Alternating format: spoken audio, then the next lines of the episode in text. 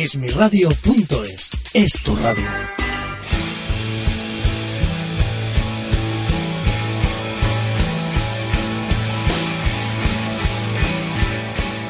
Más que letras, con Angelique Fitner y Fernando Gracia. Aquí, en esmiradio.es. Hola, buenas tardes y bienvenidos de nuevo a Más que Letras. Eh, hoy Angelique no nos puede acompañar porque no puede, está enferma y bueno, eh, empezamos el programa, como saben, cada, como cada sábado y cada domingo por la tarde, pues estamos aquí en Más que Letras. Hoy tenemos el placer de hablar con Esteban Navarro, que es eh, un escritor en su mayor parte de novela negra, que bueno, eh, ha nacido en Moratalla, Murcia. Ha ganado bastantes premios literarios, entre ellos pues ha quedado finalista en el Nadal en el 2013 con La Noche de los, de los Peones. luego ha ganado el quinto concurso de relato Ciudad de Huesca el Premio Nacional de Relato Corto Calicanto, el treceavo certamen de relato corto de Miajadas y el premio de Balsa de Piedra de Saramago con El Buen Padre en 2011. ¿No es así, Esteban? Así es. Eh, buenas tardes. Un buenas tardes. Un saludo. ¿Qué tal? Tengo bastantes más premios de relato, pero bueno, los dos premios principales, como bien has dicho, son el Salamago, la Balsa de Piedra y finalista en el Nadal en el 2013. ¿Y cuál de ellos te ha gustado más ganar? O sea, ¿cuál es, que es el que te ha satisfecho? Supongo que el Nadal, ¿no? Bueno, un premio siempre satisface, sea cual sea. ¿eh? De hecho, eh, un premio es un reconocimiento y un reconocimiento siempre viene bien, eh, sea por un relato o sea por una novela pero el que más eh, peso mediático ha tenido ha sido el ser finalista en el Nadal. Ser finalista, que el concepto de finalista es porque ya no existen los finalistas. El Nadal es un premio único. Entonces, en la preselección que hacen, que escogieron seis novelas, salía la condición de finalista. Decían, seis novelas han sido elegidas finalistas para el Premio Nadal de 2013. Y solo esa mención, solo, ya ha tenido mucha repercusión mediática. Es lo importante de ese premio. La mayoría de tus premios me parece que son de novela negra, o me equivoco, o hay alguno que sea literatura general, género indistinto.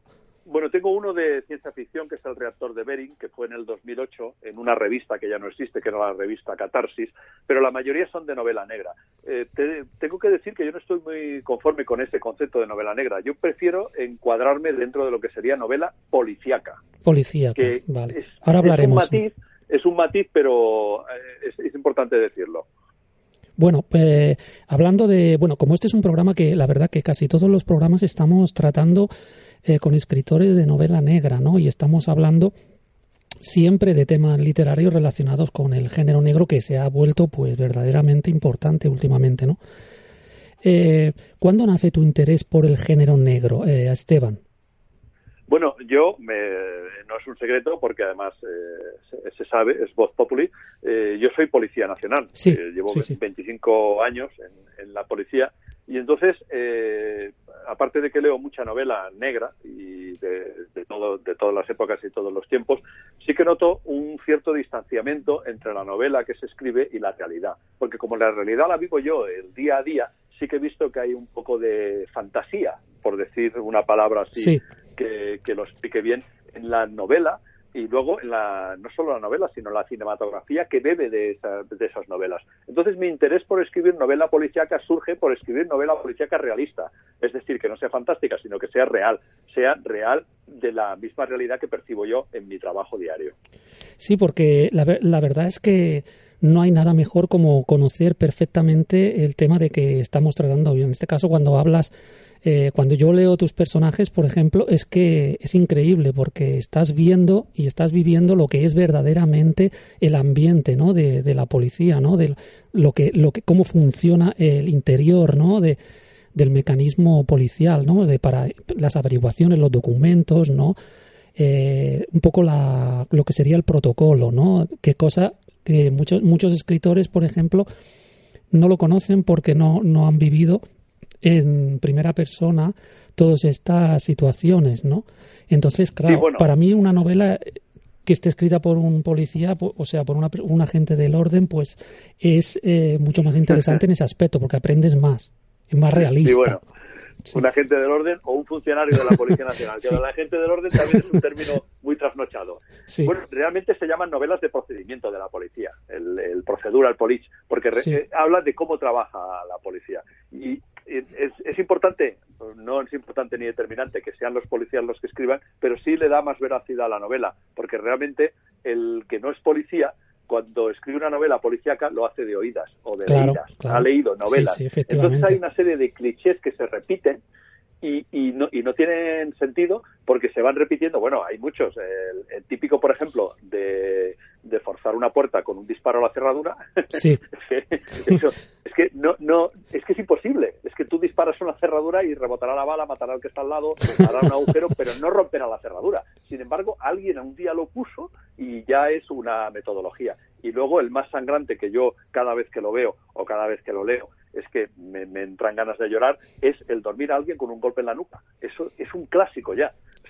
y, entonces realmente el, policía sabe que eso es imposible y entonces sus novelas se ajustan más a, un criterio de veracidad. Lo más probable es que le haga una brecha, empiece a sangrar y aquello se convierta en, en un estropicio impresionante. ¿no? Y se enfade, pero no se quede dormido, como pasa siempre. Ya, ya. Bueno, Esteban, eh, ¿crees que como policía que ha cambiado, por ejemplo, el perfil del delincuente con respecto a otras épocas, ¿no? Y también, por ejemplo, el perfil del, del policía actual, ¿no? Que con la policía científica, pues claro, es que eh, ha cambiado absolutamente de lo blanco a lo negro, ¿no? En, con respecto, claro, todo esto se, ve, se puede ver reflejado en tus novelas también, ¿no? Sí, bueno, ahora existe, eh, eh, para decirlo de alguna manera, la, se ha desechado un poco la figura del detective privado, que era el que el eje principal de la novela negra. Detective privado es un personaje solitario que, que trabaja él, solo y además es, bastante adicto a la nicotina. Bueno, tiene una serie de vicios. Y sin embargo, la policía no trabaja ahora en solitario. No existe un policía que vaya a los Simenón caminando por las calles y llamando a las puertas y tal. La, la policía trabaja en grupos y en brigadas y están perfectamente conectados y, trabajan perfectamente coordinados entre ellos. ¿no? Entonces, mis novelas hacen un poco más referencia dentro de la policía solitario, que puede tener sus principios éticos, sí un poco esa colaboración. Un policía en solitario no hace nada y no es nadie dentro de la policía. Los policías tienen que trabajar en coordinación, no solo entre sí mismos, un grupo, por ejemplo, de atracos de la comisaría de Barcelona, no solo tiene que coordinarse entre sí mismos, sino que tiene que coordinarse con otras policías, porque en España hay muchas otras policías está la policía local, la Guardia Civil, los Mossos de Escuadra, la China, las policías autonómicas, las diferentes. Entonces, un poco lo que el paradigma, digamos, de la investigación se basa en esa coordinación y, en ese intercambio de datos entre ellos. Entre la novela de, bueno, la novela y la y bueno, la estructuración, ¿no? de la policía de antes, la novela de ahora y y lo que representa hoy en día, por ejemplo, la novela de Penumbra, eh, vemos que se funden los dos mundos, ¿no? El mundo tradicional de la policía, cuando antes de, de encontrar toda esta evolución, antes de evolucionar a lo que hoy hemos llegado, ¿no? Vemos como hay un policía, eh, por ejemplo, en Penumbra es tu última novela, ¿no? Que para entrar un poquito sobre lo último que has publicado. Entonces vemos que, que hay un, un, policía, que es un inspector superior de policía, que ya ha llegado bastante mayor, ¿no? A, ser ascendido a inspector jefe, ¿no? Y vemos cómo de alguna manera en esa novela se están fundiendo el mundo eh, pasado, la tradición, lo que era mm, un proceder arcaico, con el mundo del que tú estabas describiendo hace un momento, ¿no? De, la, de una policía mucho más científica, más organizada, incluso con un protocolo mucho más complejo, ¿no? Sí, yo hago una, una simbiosis. Yo soy un apasionado de los veteranos de la policía. En la policía se les llama caimanes. Hay una expresión, ¿no? Caimanes. sí, un policía veterano, es decir, que lleva muchos años de servicio y que ya está mayor, está a punto de la jubilación, se le conoce con, con la nomenclatura de caimán, ¿no? Se dice, este es un caimán, ¿no? Es, es, una persona de pocos movimientos, es una persona lenta, es una persona mayor, pero cuando se mueve, se mueve. Es decir, el caimán es aquel que está aposentado, que no se mueve, pero cuando pasa por la de un mordisco no te escapas, ¿no?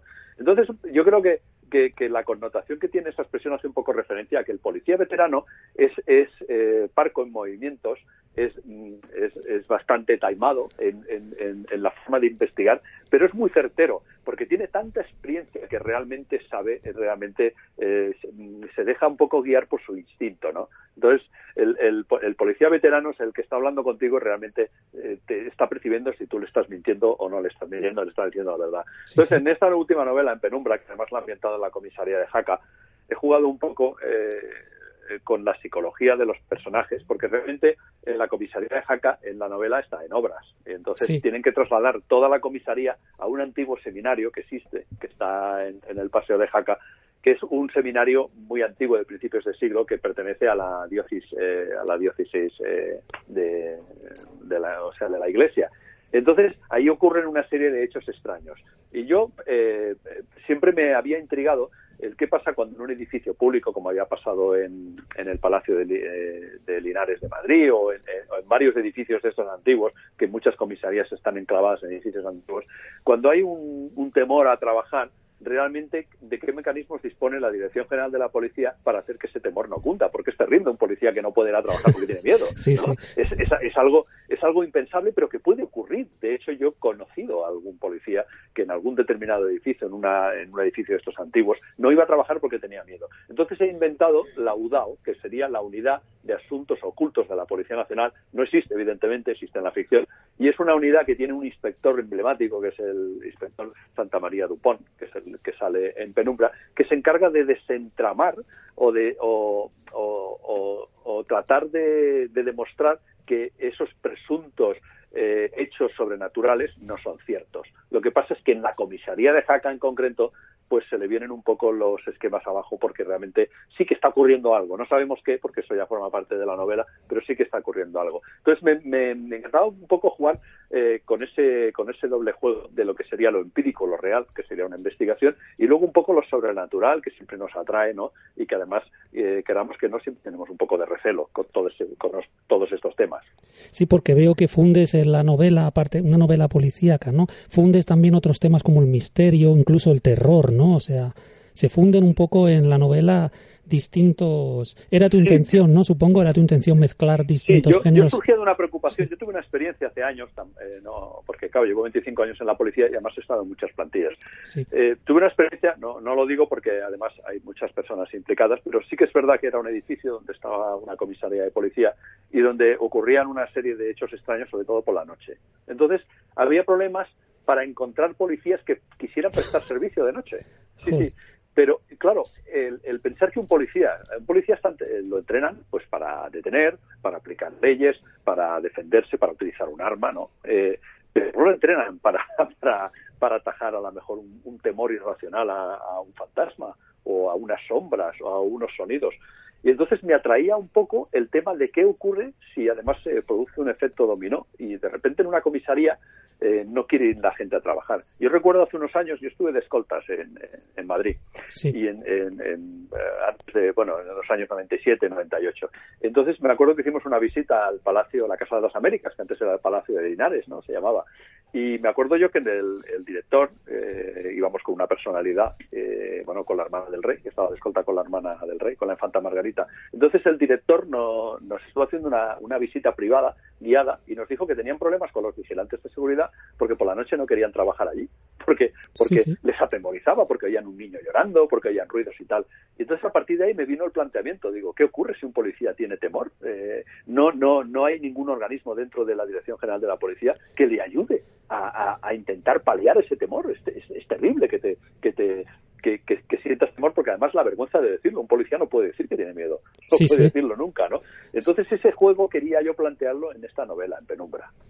Muy bien, entonces vemos que en esta novela también hay algunos rasgos, ¿no? Y algunos elementos de la trama, ¿no? Que sirven un poco a mezclar lo que es tu experiencia personal, ¿no? Con, con tu con tu imaginación, ¿no? Hay muchas cosas que son evidentemente inventadas, ¿no? Pero bueno, pocas. Yo, por ejemplo, es, yo a mí me gusta escribir siempre muy fundamentado en la realidad, porque entonces, ¿tú crees que, por ejemplo, es más fácil para un escritor, ¿no? Escribir sobre las experiencias reales vividas, o, pero luego, y luego utilizar eso como base para inventar, ¿no? Sobre, sobre unas ficciones. ¿Crees que eso es fundamental para ti? O sea, ¿te basas en esa realidad o no? ¿O muchas cosas son inventadas? Tenemos un problema terrible, porque eh, realmente eh, casi todas las novelas son autobiográficas. De hecho, las novelas en mayor o menor medida son autobiográficas. Uno tiene que escribir de lo que conoce y de lo que sabe de lo que, y de lo que percibe. De hecho, excepto las novelas que sean documentadas por una tercera persona en, eh, las biografías, ¿no? Yo quiero escribir una biografía sobre alguien, entonces ya no es autobiográfica porque es la biografía de esa persona. El problema que existe actualmente es que mm, la realidad supera a la ficción. Es decir, yo tengo experiencias y he percibido experiencias que a la hora de escribirlas me encuentro con el problema de que pienso que la gente no se las va a creer. Y sin embargo son reales porque es que la realidad va por delante de la, de la ficción. Por mucho que hay gente que me dice mm, has puesto eh, determinado hecho en tu novela y eso es descabellado. Y digo pues si supieras que es verdad porque yo estaba cuando ocurrió de verdad. Bueno también hemos de tener en cuenta que la memoria es muy frágil y muy traicionera. Muchas veces recuerdas cosas y no ocurrieron exactamente como las recuerdas efectivamente. Se, distorsionan porque además va pasando el tiempo, pero el, el, el DGS que tiene, ese, ese pozo que queda en la, memoria, se acerca mucho a una fantasía y realmente no lo es porque, porque ocurrió realmente. Algunos casos, eh, entonces tenemos que deducir que algunos casos que, que, que han ocurrido en las novelas eh, han, han, ocurrido en la realidad o, o bien o bien no. Bueno, eso queda eso queda para la intriga del vale, porque realmente, eh, eh, claro, si nosotros estamos escribiendo una novela y los casos de la novela son reales, entonces ya deja de ser una novela, ya es un memorándum, es un ensayo, es un artículo periodístico, ¿no? Eh, siempre está la magia de novelarlo. El problema de, de la realidad es el explicarla, porque las cosas ocurren o no ocurren, o ocurren de una determinada manera. Y el problema que tenemos es de explicarla. Es como a usted le puede pasar, ¿no? Tienes un, bueno, te tuteo. Sí, sí, mejor que como, como te, vaya con tú, con tú, sí. Sí, sí. Te, ocurre algo y el problema que tienes muchas veces es no es lo que te ha ocurrido, es como porque empiezas a contarlo y, y, y tienes que dotarlo de, de fiabilidad porque a lo mejor si lo cuentas tal como ha ocurrido no te creen. Entonces empiezas a transformarlo un poco para dotarlo un poco de coherencia. Y entonces en esa transformación es con la que juega el escritor, entiendo yo. O sea, yo en las novelas hay hechos reales, pero tengo que novelarlos de manera que el lector, primero, entienda que puede ser que es posible, luego se lo crea y luego lo vea que sea que sea una cosa fiable, que sea que, sea, eh, perfectamente eh, concebible. Yo cuando hablas antes de que la realidad supera la ficción, mm, bueno, me, acuerdo que por la televisión vemos cada cosa que, que digo que si yo si, si yo fuera policía, ¿no? Es que sentiría una impotencia, ¿no? Porque es que es evidente que el sistema legal o, la, o penal, ¿no? Español, pues mm, en muchas cosas pues no, no funciona muy bien, ¿no? Y verdad que se siente una, se debe de sentir una impotencia entre cada caso, ¿no? Porque vamos, es que es alucinante. Hoy mismo, por ejemplo. Sí, dime. Que hoy mismo viendo por la tele, ¿no? Este eh, muchos hombres criminales eh, que gente que salen a los cuatro días vuelven a, a, delinquir y, y parece increíble que la justicia no pueda parar eso, ¿no? Yo estoy muy ofendido. Soy, eh, tengo cuenta en Twitter y en Facebook y especialmente en Twitter soy muy prolífico. De hecho, tengo muchos seguidores y estoy. Mm, Twitter para mí es una forma de protestar y de lo que era antes el grito, ¿no? De salir al balcón y gritar, pues ahora lo que hago es tuitear. De hecho, espiar, ¿no? Que es el, el tweet, que es eh, mandar un, un pío pío y decirlo. Yo estoy muy eh, ofuscado con todo lo que está ocurriendo referente a la libertad de expresión. Es decir, la libertad de expresión se castiga más que incluso cualquier, o sea, cualquier otra cosa, eh, ves gente, bueno, de la corrupción ya no hablamos porque la corrupción casi no entra dentro ni siquiera de lo que sería el establishment delictivo. Es decir, hoy día ser un corrupto es casi lo más normal del mundo, ¿no? O sea, ha abierto una cuenta en Panamá, bueno, pues la ha abierto, se ha llevado millones a, a Andorra, bueno, pues ha llevado millones a Andorra, bueno, pobre. Es decir, ni siquiera entra. Pero el, el, el, que se lleve millones fuera me puede afectar a mí o no me puede afectar en el sentido de que me puedan retraer de mi nómina o de mi paga ese dinero o que puedan a lo mejor eh, quitar ayudas sociales precisamente por, por, culpa de eso. Pero eh, lo que me preocupa, que esto también me preocupa, quiero decir, pero lo realmente preocupante es que se pueda estar hablando de meter a alguien en la cárcel porque ha puesto un tuit, porque ha cantado una canción o, porque o porque ha hecho un comentario contra el rey o contra la corona. Eh, a mí me parece eso una es que no encuentro palabras porque a lo mejor sobre todo si lo comparamos que cuando uno comete un crimen no el otro día decían eh, un, el, el, pantado este de Susqueda, ¿no? Ahí que, sí, sí. Eh, que, no, dice, si el tío mató a su mujer, dice, pero bueno, estuvo siete años en la cárcel. A ver, si matas a tu mujer y te meten siete años en la cárcel y cantas una canción de rat y te meten tres, es que no hay ahí ni No ningún hay- punto de sujeción para comparar una cosa con otra. Es incoherente total, sí. Es Es incoherente. terrible porque yo además escribí un artículo, tengo una columna en Diario 16 y eh, esta semana he escrito un artículo precisamente de que en el, eh, en el retrato de Dorian Gray, Oscar Sí. Wilde ya lo decía, el artista nunca es morboso, o sea, lo que caracteriza al artista es que, es que puede hablar y decir lo que quiera. Es que si ya al artista no le dejan ni hablar, ni decir, ni escribir, entonces mm, apague, vámonos. Es decir, que se va a pedir el mundo que me bajo, porque ya realmente no tiene sentido nada. Sí, sí. Eh, Bueno, hay una pregunta que te quería hacer porque tengo la duda, ¿no? De que, claro, eh, siempre, eh, al, ¿qué te impulsa a escribir?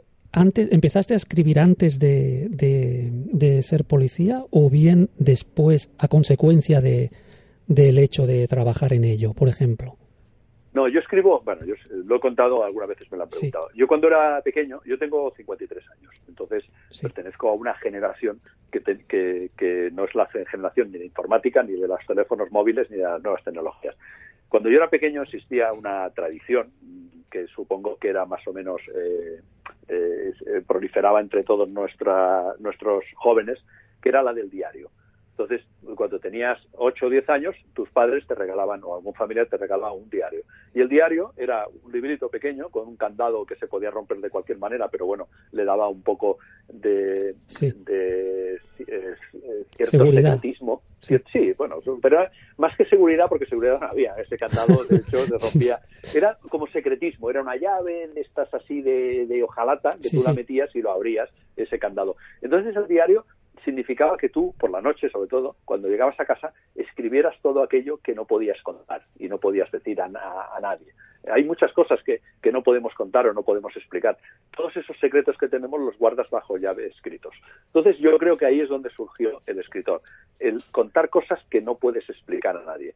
Y eh, la suerte que tiene la literatura, sobre todo la novela, es que puedes contar todas estas cosas sin sentirte incómodo. El escritor eh, lo primero que pierde es la vergüenza, sobre todo la vergüenza literaria. Es decir, yo escribo y no me siento incómodo. Es decir, puedo, puedo relatar desde una violación hasta un asesinato, a un descuartizamiento, a cualquier cosa, y no siento ningún rubor porque, porque asocio a que eso es literatura y la literatura te da esa libertad. Entonces, lo que, lo que hice, ya siendo ya policía, que entré en la policía con 28 años, fue precisamente eh, escribir de lo que vivía cada día, pero la percepción que yo tenía de lo que vivía cada día. Es adaptar todos esos conocimientos, todas esas vivencias, no solo mías, sino de mis compañeros, los compañeros que conozco, hacerlos en una literatura con esa eh, soltura que da precisamente el no tener ningún tipo de vergüenza y poder escribir de lo que quieras. Porque el, el paraguas de la ficción te protege, o yo creo que debe protegerte, porque hoy día ya tengo mis dudas, te protege de tal forma que es, que es una especie de coraza que te permite explicar lo que quieras, que para eso está la literatura.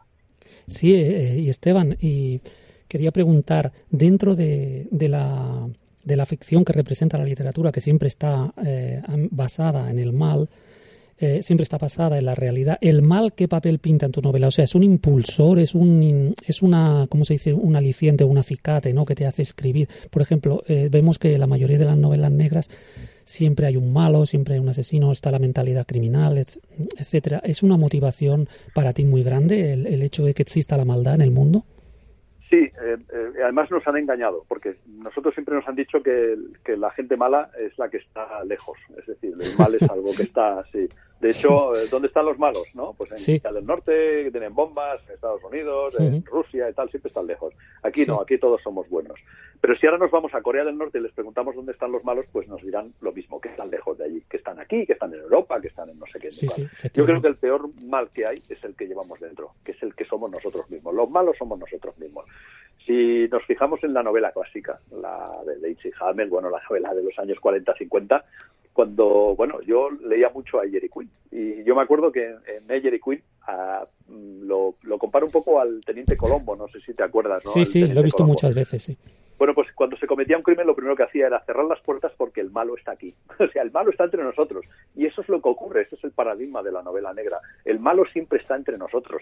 Eh, y y yo lo vivo cada día en, en- en la policía ¿eh? o sea, matan al marido, lo primero que se investiga es si tenía dinero, si tenía la viuda, si va a heredar. Es decir, los asesinos no están lejos, no hay que buscar al malo muy lejos, no hay que buscarlo a miles de kilómetros. Está allí, está entre nosotros, está al lado.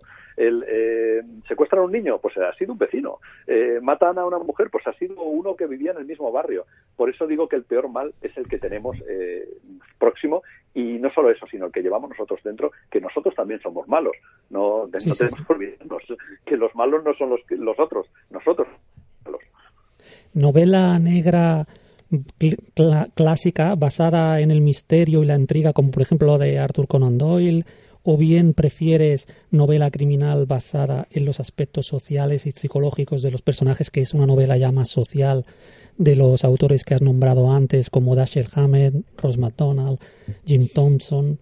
¿Cuál te gustaría? O sea, ¿tú tienes alguna preferencia sobre este tipo de novelas negras? ¿O te inspiras en ellas para escribir o algo? Yo leo todo tipo de novelas, sobre todo leo mucha novela contemporánea. leo, leo y conozco además personalmente a Dolores Redondo, eh, a César Pérez Gellida sobre todo, y luego hay muchos, eh, hay policías escritores, eh, Víctor del Árbol, que ganó el premio Nadal, Rafa Melero, Pera Cervantes, Graciela Moreno, que es una jueza también ahí de Barcelona. Me gusta porque son novelas sobre todo muy, muy reales. Hay que diferenciar por lo que me decías, o por lo menos esa diferenciación hago yo, entre lo que es la novela de entretenimiento, que sería Arthur Conan Doyle, que es novela de entretenimiento, es para leer, yo leo de vez en cuando ese tipo de novelas, que es sentarse, pero no se pueden encuadrar dentro de novelas sociales porque la sociedad ha cambiado. Entonces lo que se ve, es como si lees Ana Karenina, ¿no? Lees Ana Karenina y una mujer que se ha quedado embarazada, que no sé qué, no sé cuántos, y no te, no te causa el efecto que causó en su momento cuando se escribió porque cambia. La novela social es lo que tiene, que va migrando. Sin embargo, la novela de ahora, la novela social de ahora, es eh, una novela que habla sobre la realidad, sobre la corrupción, pero lo habla desde un punto de vista no del entretenimiento, sino desde la crítica. La novela negra tiene que ser una novela profundamente crítica, que remueva la conciencia, que realmente eh, eh, diga lo que está ocurriendo desde un punto de, vista literario, pero sin olvidar la realidad. Por eso digo que yo me quedo con los dos extremos. Una novela que es la cuna de la novela negra, que es todos estos autores que han nombrado, pero luego tenemos que estar en la línea de los autores contemporáneos, los autores actuales, que son los que nos están dando las pautas de lo que realmente está ocurriendo porque están viviendo en nuestro en el que nos toca vivir ahora. ¿Crees, en fin, ya para ir terminando, Esteban, porque es que nos queda nada, tres minutitos nada más, ¿Crees que hoy en día estamos viviendo una profunda crisis moral, ¿no? o ética en la sociedad, ¿no? Porque y por, es por esto que la novela negra tiene hoy está tan en boga, o sea, tiene hoy tanta influencia y tiene tanta profusión. ¿Crees que, hay, sí, que hay una crisis? Sí, dime. Sí, hay una crisis porque hay una disparidad entre lo que ocurre y entre lo que percibimos realmente. Es decir, nosotros hablamos de cosas que nos parecen imposibles. Eh, eh, eh, retomo un poco el ejemplo, ¿no? Porque además está hoy trending topic en Twitter, ¿no? El Pablo Hansen, un rapero, bueno, ha sido condenado a prisión, bueno, tantos que son condenados. A todos nos parece una barbaridad. Todos hablamos de que parece una barbaridad, pero sin embargo está ocurriendo y decimos, ¿y por qué ocurre si nos parece una barbaridad? Es decir, hay una disparidad entre lo que ocurre y entre lo que nosotros criticamos. Es como si alguien va por la calle y, va un señor detrás con un palo y le va pegando. Y todos los que estamos alrededor lo criticamos, pero ese hombre sigue, nadie está haciendo nada para evitarlo. ¿no? Yo creo que, el, problema que tenemos es que todos criticamos, todos decimos todo lo que está mal, pero sin embargo, sin embargo siguen estando las cosas mal. Es decir, que algo, tenemos que hacer algo para, para evitar que esto, que esto siga ocurriendo. ¿no? Y eso es yo lo que creo que es un poco la dicotomía, que sería un poco el, como decía Descartes, ¿no? la separación de cuerpo-mente. O sea, una cosa es lo que ocurre, otra cosa lo que nosotros decimos que no debe ocurrir. Y, yo creo que nuestra manera es pues, protestar, eh, quejarnos, eh, gritar, tuitear, hacer lo que sea, pero sin embargo sigue ocurriendo. Hay que evitar que siga ocurriendo todo eso. Y en fin, eh, Esteban, la última pregunta ya. de todas tus novelas, ¿cuál es la preferida? Siempre hay una que la has dejado todo ahí, ¿no? Que dices, aquí lo he dejado, lo me he volcado totalmente. ¿Cuál es la tuya en este caso? Mira, yo una de las novelas que siempre tengo presente, que además eh, es una novela del 2013 y sigue ahí, fue la que fue finalista en el Nadal, que es La Noche de los Peones. Esa novela la publicó Ediciones B, ahora ha comprado los derechos Random House, porque Random House ha comprado el sello Ediciones B, y es una novela muy intimista, es muy personal, eh, transcurre en una sola noche y es quizá la novela más autobiográfica que he escrito, porque casi todo, bueno, casi todo, el 99% de lo que ocurre, eh, me ocurrió a mí, ocurrió a mí. Pues realmente yo, vi, yo viví esa historia. pues estaremos eh, al tanto para leerla, me la compraré. Y nada, encantadísimo de haber hablado contigo, Esteban. Un placer, verdaderamente. Te invitamos a que vengas alguna vez al programa y nada, un abrazo y hasta pronto. Un abrazo y muchas gracias a vosotros. Gracias. A reveura. A reveure. a reveura. gracias. Y nada, ustedes eh, hasta la próxima semana, como siempre, cada fin de cada sábado y cada domingo a las 4 estamos aquí en Más que Letras con Angelique Jolik. Fernando, gracias.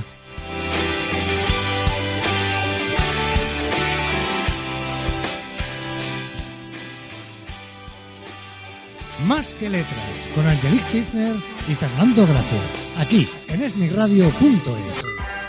Esmiradio.es. Es tu radio.